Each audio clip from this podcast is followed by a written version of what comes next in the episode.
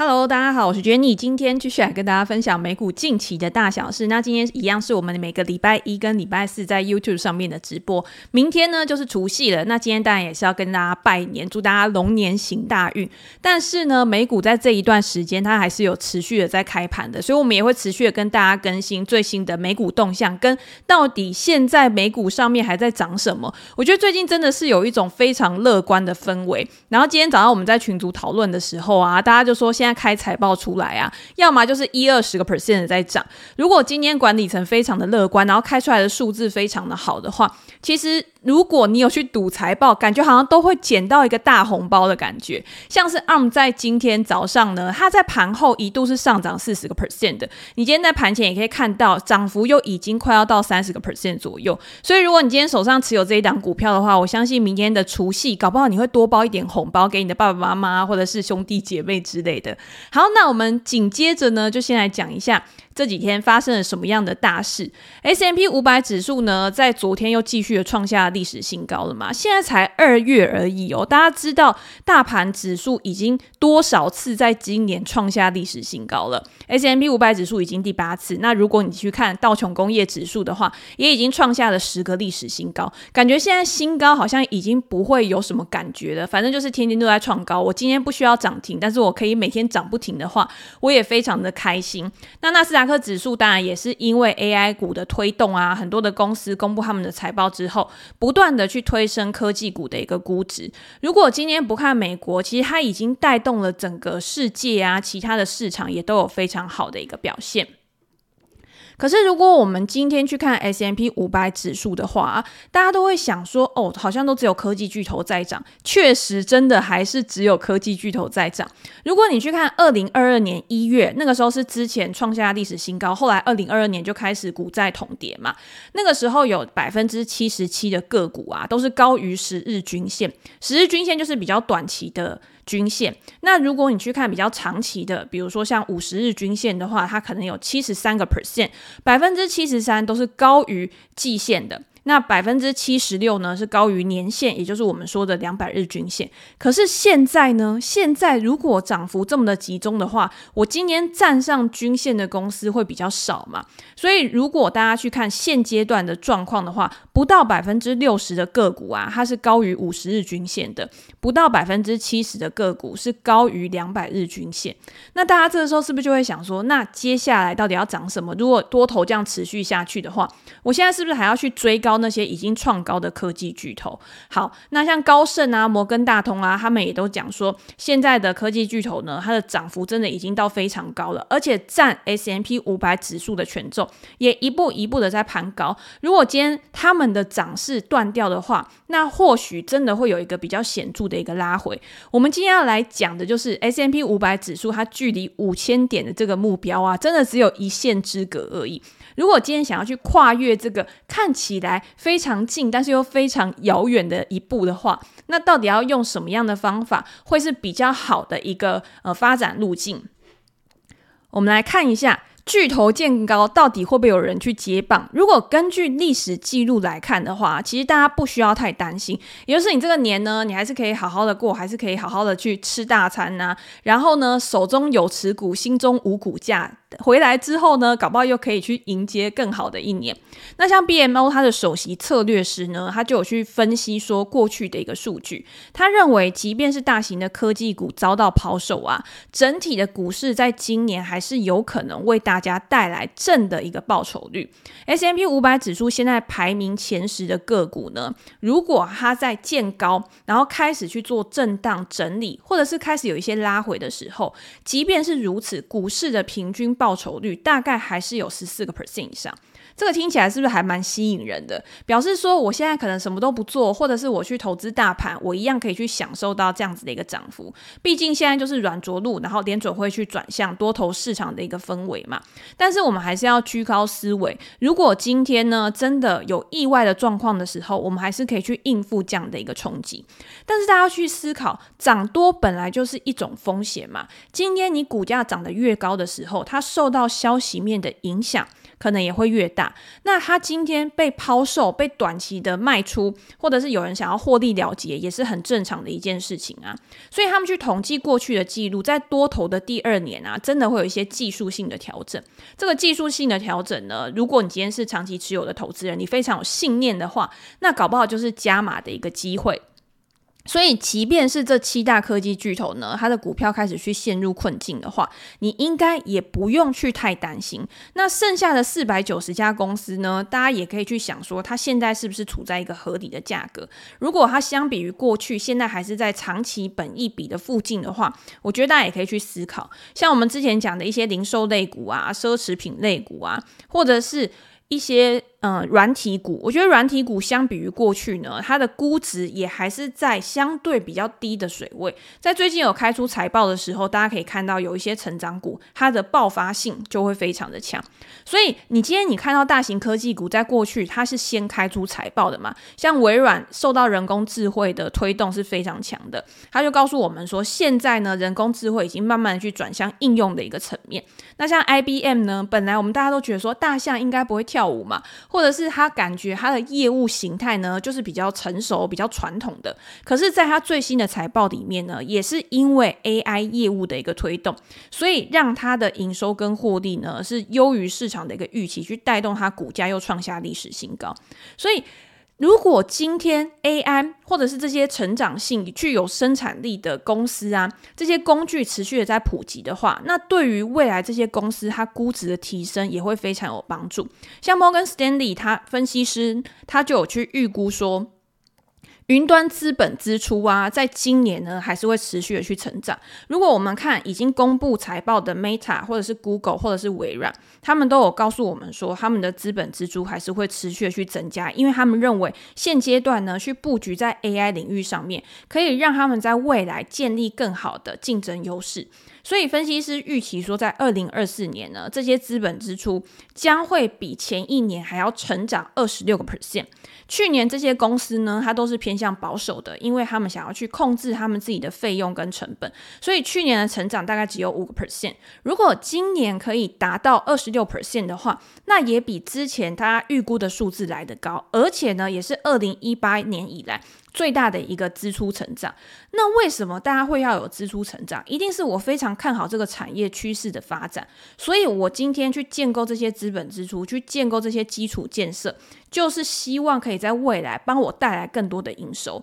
这些公司它一定有去计算过，我今天这些投资，我投入的成本呢，为我创造的报酬率一定是要更好的。那它这些成长，这些。支出它才是有意义的嘛。那如果我们今天除了这些科技巨头以外呢，我们也可以去看其他的公司，比如说像我们刚刚讲到的软体股，像 Surface Now 呢，工作流程管理这家公司，它在最近一季的财报里面也写到，他说生成式 AI 的爆发也为他们的工作。为他们的业务呢带来更高的一个成长，又或者是像昨天公布财报的 Pantier，大家应该想说，哇，这家公司呢好像过去一段时间都没有人去提到它，可是还是有很多对它非常有信心的投资人一直坚守着它的股票嘛。那我在前两季的时候也有写 Pantier 这家公司的财报，那那个时候呢，公司就有提到说，生成式 AI 的发展对他们来说是非常自然而然的一件事情，因为他们在做 AI 这件事情呢，已经非常。非常久了，等于是这个趋势的发展，只是帮他们加入了更多的一个成长动能而已。那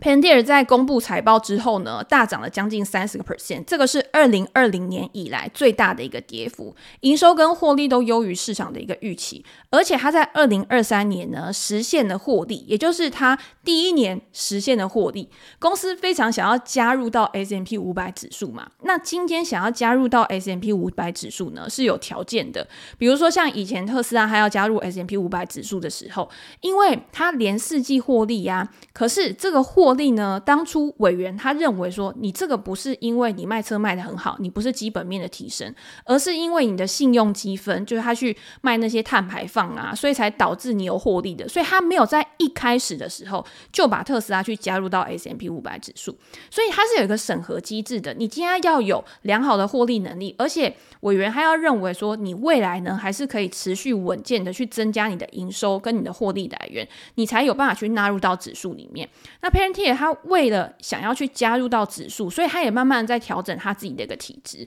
这个是第一个会去激励它股价上涨的一个因素。那第二个因素呢，是公司它有政府的收入跟商业的收入两个来源。之前呢，主要都是政府的收入是最大宗嘛。那政府的收入大家都知道，就是跟军方有关啊。所以呢，这个也是有利基优势的，他没有办法随便一个人他就来取代他。可是，如果你今天你想要去扩展你自己的营收来源的话，那你一定要去扩展其他的领域，所以在商业收入这一块呢，也是市场的投资人非常看重的。我今天希望你在两个地方都可以有所成长，那未来呢，公司它的想象空间也会比较大。那在这一季呢，Panty 它的商业收入是二点八四亿美元，比去年同期还要成长的三十二个 percent，而且也是大幅的高于分析师的预期的。其中，美国的商业业务呢，成长了七十个 percent，也比上一季的三十三个 percent 还要大幅的增加。所以大家就会觉得说，哎，眼睛一亮，怎么会你这一次有这么好的一个发展？那在电话会议里面呢，公司的管理层他也非常的乐观，他说他们没有想到，既然会有这么大的需求，他们已经。没有办法去应付这么大量的需求，已经不知所措，就好像有一种哦，我真的是太忙了，我都忙不过来了，我不知道到底要怎么样去应付雪片般飞来的这种信件啊、需求啊、服务。所以呢，我觉得管理层在这一次呢，他真的是非常的乐观的。他在这一季呢，完成了一百零三笔价值超过一百万美元的业务，是去年同期的两倍。总之呢，他给出来的数字都是非常好，就对了。那当然，在现在整个市场上面呢，对于 AI 也是非常的热衷，然后又再加上管理层给出来那么有信心，然后那么乐观的一个数字，就让它的股价有非常好的一个发展嘛。那我自己在看 Pantier 的时候呢，除了基本面的因素之外，其实有的时候大家要把动能面、资金面的成分也要考虑进去。就是我在之前有跟大家分享过，我自己会去分类我买的股票嘛。那如果今天是稳健成长股的话，第一个当然重视的是基本面，你今天公司的营运状况、你的现金流状况、你的本业收入，跟你要怎么样去回馈股东，这个是最重要的。可是如果你今天看的是美国的高速成长股的话，它就要有一些不一样的眼光，因为美国很多的高速成长股，它有可能是还没有获利的，或者是他才刚转亏为盈的，这个时候，如果你用 PE 或者是一般的估值指标去衡量的话，很容易你就会觉得每一家公司都很贵。可是呢，一定有人比你先知道，或者是一定有人比你更了解这家公司。那他们在这家公司还没有开始起涨的时候，就会投入资金在里面，所以。高速成长股资金的动能是非常的重要的。如果资金有进去，去推升股价的上涨，再加上有催化剂的时候，那后续的涨势有可能就会非常的猛烈。当然，今天靠资金堆上去的股价，那它当有任何的状况的时候，它下来可能也是因为资金的动能消失。那这个时候你在风险控管上面，你就要特别的去注意。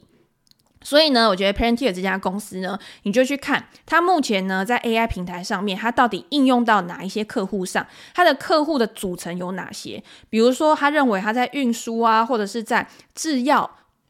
方面，它有非常大的一个优势。那在这些客户上面呢，他客户是怎么样去运用它的一个平台的？你今天可以从它的 demo 影片，可以从它的谈话里面，你就可以去了解这家公司它到底是在做什么，而且它在未来有哪一些布局成长的一个空间，来帮助你可以用两个角度去更完整的思考这家公司未来的一个走向。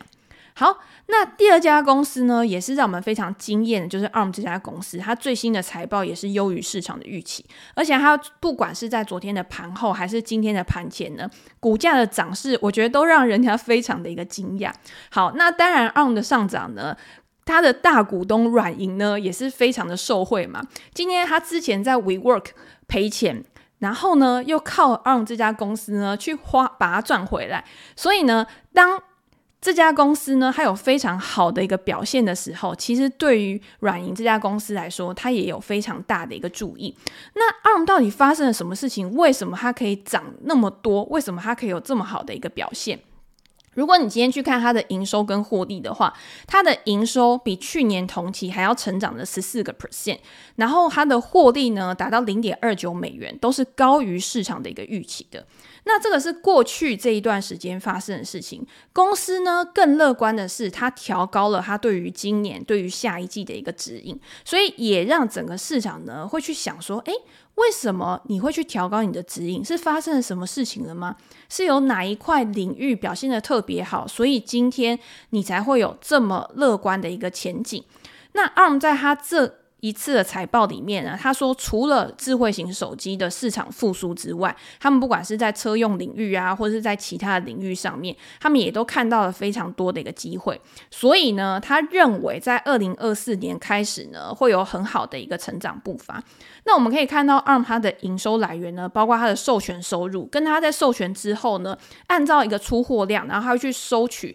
授权金嘛，所以它是一个持续性的。那今天呢，过去他最常讲的就是说，我今天如果要把 ARM 拿来跟辉达去做对比的话，为什么呢？辉达它的一个获利状况，或者是市场给他们的估值都那么高的原因，是因为不管今天它是在获利能力上面，或者是今天它的产值在整个半导体行业上的占比都是非常高。可是因为 ARM 呢，它的授权金，它当初采取的这个利润率其实是比较低的，所以即便是你今天你的市占率非常大，可是呢，如果你换算到整体产业里面的收入比的话，其实它还是算比较不赚钱的一块。就是我今天可能是靠量取胜，但是我实际上如果我要去推升估值的话，第一个当然是成长，第二个是你的获利、你的能力表现有没有可以跟着这个市场，或者是跟着技术规格的提升，可以有再进一步的一个发展。那在这一次的财报里面呢，公司也有提到说，它的 V 九比 V 八呢，就是因为它收取的这个授权费呢，已经还要更高了，所以呢，市场就会想说，好，那你今天你的获利能力，如果今天在这种过世代转换的一个过渡上面可以更好的话，那未来呢，你的获利表现或许可以比上一季还要好，甚至一季比一季还要好。那公司也有提到，譬如说像嗯辉达呀，或者是在其他很多的公司上面，它在未来呢都会需要更多的一个晶片，所以呢，它的营收表现呢也可以跟着这个产业的趋势有更好的一个发展。所以我觉得这一次的财报呢，其实还蛮具有指标性性的意义的原因，是因为大家知道，当初 ARM 在上市的时候，其实那个时候市场的氛围呢，算是比较紧绷的。所以你今天你要上市，当然你也要看当时的整体经济情况是怎么样嘛。那多少呢？刚上市的公司，它都是有一股很多人的热情跟冲动，然后去推升它的估值。可是呢，当这些人获利了结的时候，你会看到每一个 IPO 的股票都是先下后上。那在筹码整理之后呢，你才要借由一些其他的催化剂，再去推升它，重新去恢复到它的上涨轨道。那我觉得 ARM 现在就是这个样子。你可以去看它的股价呢，相比于过去。它已经回到它当初 IPO 那个时间点，那在那个位置呢，其实也已经有整理了一段时间。所以，如果现在市场有一个很乐观的预期，变成公司股价的一个催化剂的话，短期我觉得有资金的动能去推上去，那或许这个涨势就是可以持续下去。所以这个也是提供给大家去做一个参考。好，那因为今天呢，我们在群组里面大家就有问到一些问题，我觉得也是跟半导体相关的。比如说像美超伟这家公司，在今年呢已经二月了，才两个月呢，它的股价就已经涨翻倍了嘛。那大家就已经想说，诶，股价涨了那么多，那如果今天我想要去买这家公司，或者是我手上有这家公司的股票的话，我到底要怎么样去操作，会是比较适合的一个选择？那我觉得美超伟这家公司呢，其实我们之前在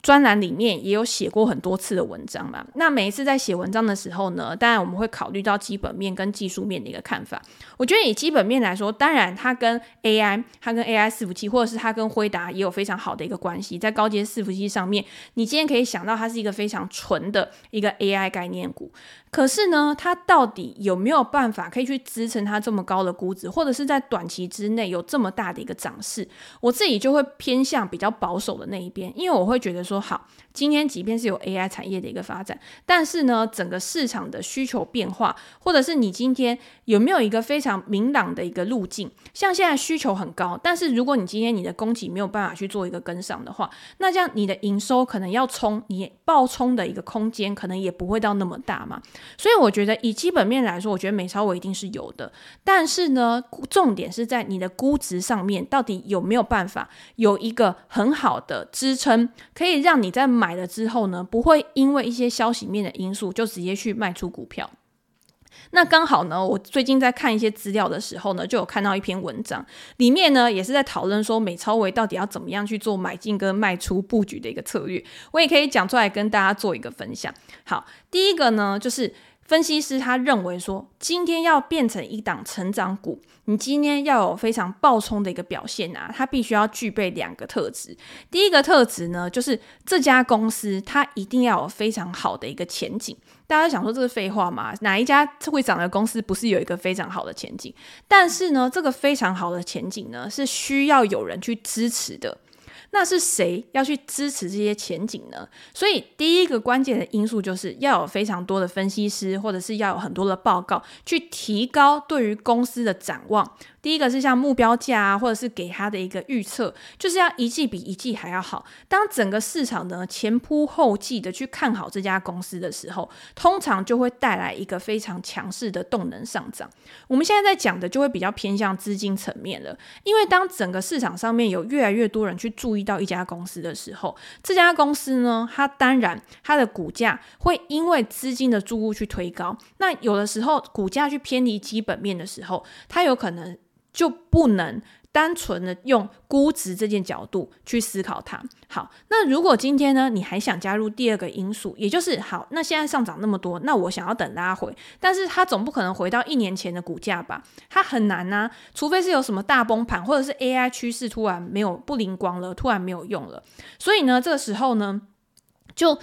要用估值的角度，但是这个估值呢，你又不能把它抓得太紧，因为你估得太低的时候呢，有的时候太过保守，你就永远等不到那个点。可是你估得太高的时候呢，有的时候又买得太高，有可能会被套牢。所以呢，分析师就给出一个方法，他说现在有很多的公开资讯嘛，那这些公开资讯或网站呢，他们都会提供对于美超为二零二四年或者是二零二五年每股盈余的一个预期。那你今天你可以把美超为每股盈余呢去乘上一个本益比，也就是一个估值指标。那这个本益比呢，你可以抓在二十五倍，你可以抓在二十倍。那我自己呢，但因为我之前偏向比较保守嘛，我可能就会抓在二十倍左右。可是呢，现在市场分析师认为说，因为它处在这个 AI 产业，未来的发展前景是会比较大的，所以他们可以给到二十五倍的 Forward PE。那你再去算的话，其实现在呢，看起来美超微似乎还是有一些上涨空间，只是这个上涨空间呢，它可能跟之前相比，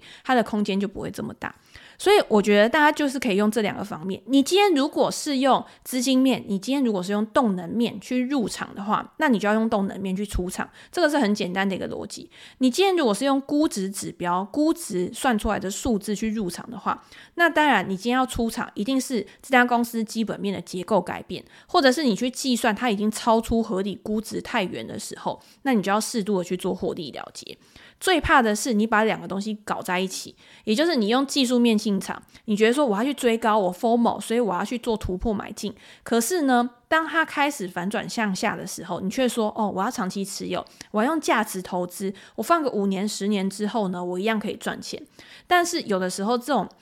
事情呢，不一定都会照你想的去发展的嘛。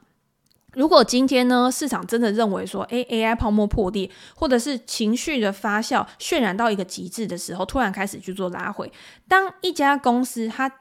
下跌十个 percent 的时候，它很快就可以再涨回到你的成本。可是当它下跌五十个 percent，这种过去，譬如说像辉达啊、特斯拉，也不一定是没有。那你是不是要再涨一倍才可以回到你的成本？那与其是这样，如果你在你进场之前就已经做好了你自己的资金布局跟停利停损的规划的话，那你一样就当做是付一点。保险费，可是你在它更好的时间点，在更合理的机会去入场的时候，那未来这些钱还是一样可以赚得到，还是一样可以入到你的口袋里面。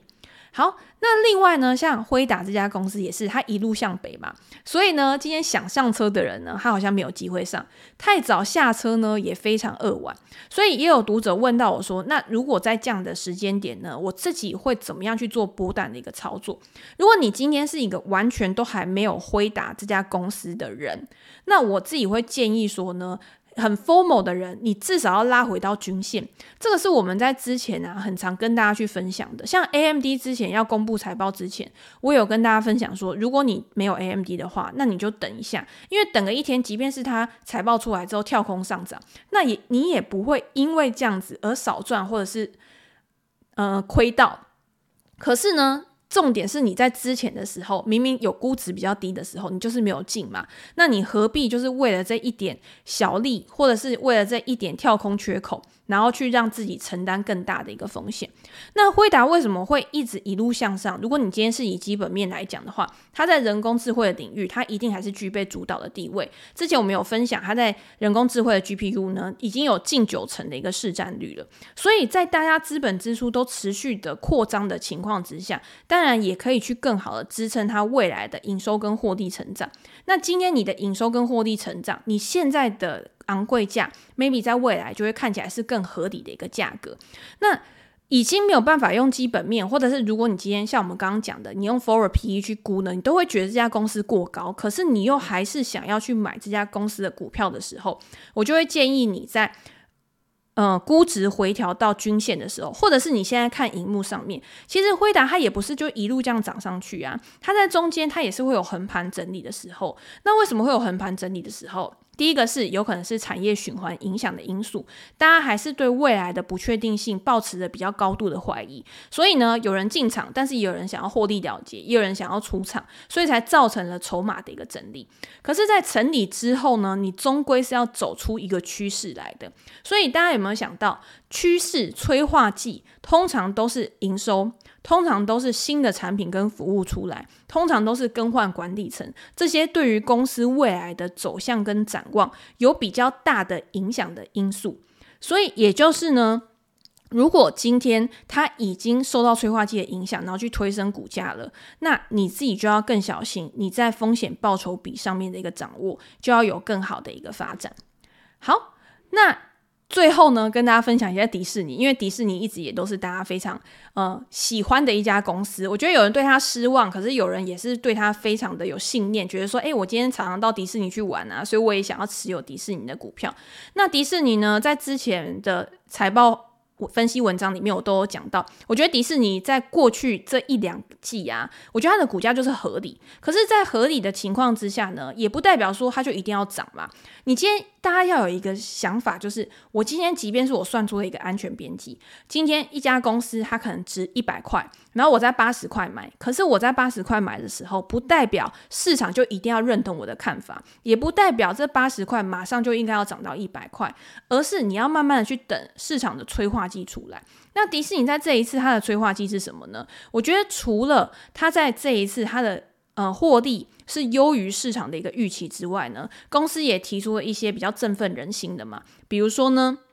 他又要去增加他的股息百分之五十，比如说呢，他要去增加他的回购金额，或者是呢，他在开支上面呢，他持续要去精简，他用比较好的成本去提高他自己可以带来的未来的效益跟获利的成长。可是这些都是尊节，这些都是去节省成本，这些都是节流的部分。更重要的是，你要给市场你未来成长的想象空间。所以呢，在这一季里面呢，他在之前他就有提出。我今天要去创一个新的平台，然后把体育节目啊去做一个捆绑包，可以提供给更多的人。又或者是他去投资 Epic Games，就是在元宇宙的业务上呢，我今天可以把我乐园的体验、我的 IP，然后去做更多不一样的一个创造，然后呢，让更多的人用户都可以去吸引到我的平台上面，更多人可以去。呃，让我的 IP 的价值可以发挥到更高，可以创造更多的一个附加价值，带来更好的一个获利。所以这个是我觉得在这一次的财报里面呢，比较好，就是让我认为说迪士尼未来它在开源的部分可以有更多元的一个来源，可以有更让整个市场对于它原本比较偏传产、比较偏偏传统公司的一个想法，去有慢慢的一个转移，然后给公司一些新的气息进来。所以，像之前一两季的时候，我们说迪士尼它的股价是在合理的一个阶段。那现阶段呢，如果它可以有一些估值的溢价，也就是多了一些想象的空间的话，那就可以更好去带动它股价的一个反弹。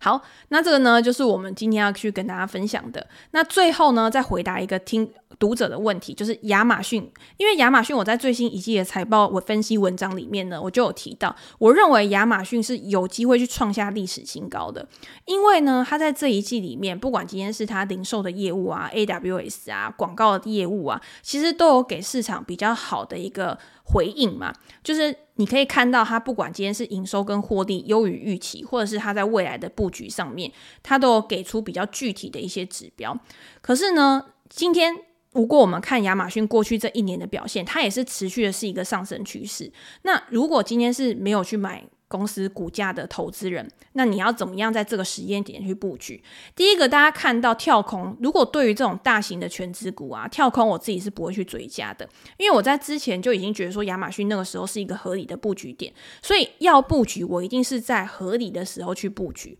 那现阶段涨上去要去追高的时候呢，我也还是都采用一样的原则跟想法，就是跳空不追高，可是如果拉回到均线的时候，你可以去做分批的买进，我觉得这样就是比较好的一个策略，因为它是进可攻退可守的。你今天可以把你自己的资金分成两到三等份，然后呢，你如果非常的想要买这家公司，你就先投入个三分之一。那这样子，你手上已经有股票了，你就不会觉得好像每天都魂牵梦萦，好像没有买到你就全身不舒服。但是剩下的部位呢，你就必须要有所规划。比如说，在拉回到均线的时候，你再去做买进，或者是拉回三到五个 percent 的时候，你再去做买进。买到一个既定的部位水准的时候，你就停。然后剩下的呢，就是让它可以慢慢的去发酵，让它可以随着公司未来的成长呢，持续的去做一个估值的提升。这个是我自己平常在用的方法，那也提供给大家做一个参考。好，那如果大家有任何的想法，或者是你想要了解最近美股的财报的话，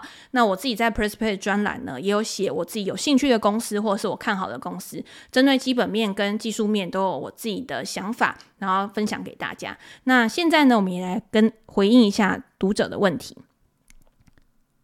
新说，请问 Jenny，目前还有其他看好未开财报的公司吗？大家现在看到二月开财报的啊，都是比较大型的全职股，或者是一些呃 S M P 五百指数里面的公司。可是到三月的时候呢，会开始有比较多的 SaaS 股。那我之前有提过嘛，我自己比较有兴趣，在今年呢，像是房地产类股 REITs，或者是像 SaaS 股，我自己就会比较关注。那下个礼拜呢，其实也有一些，不过陆陆续续呢，会一路的开到三月。那在中间这些过程当中呢，我就会再陆续的去做跟大家做一个分享。